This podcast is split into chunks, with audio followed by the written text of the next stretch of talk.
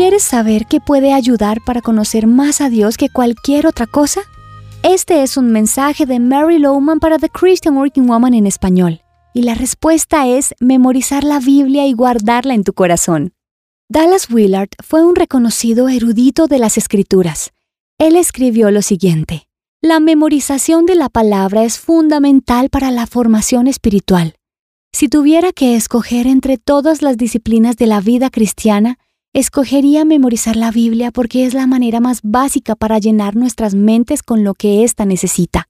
¿Sabes cuánta razón tuvo? Nosotros pensamos y pensamos sobre lo que hay en nuestras mentes.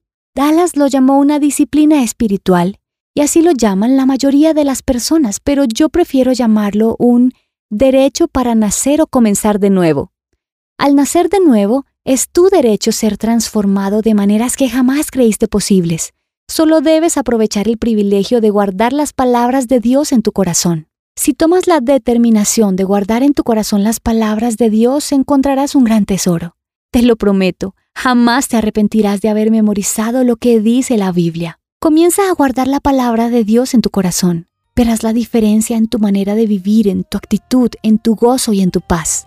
Encontrarás copias de este devocional en la página web de christianworkingwoman.org y en español por su presencia radio, SoundCloud, Spotify y YouTube. Gracias por escucharnos. Les habló Mariana Vargas.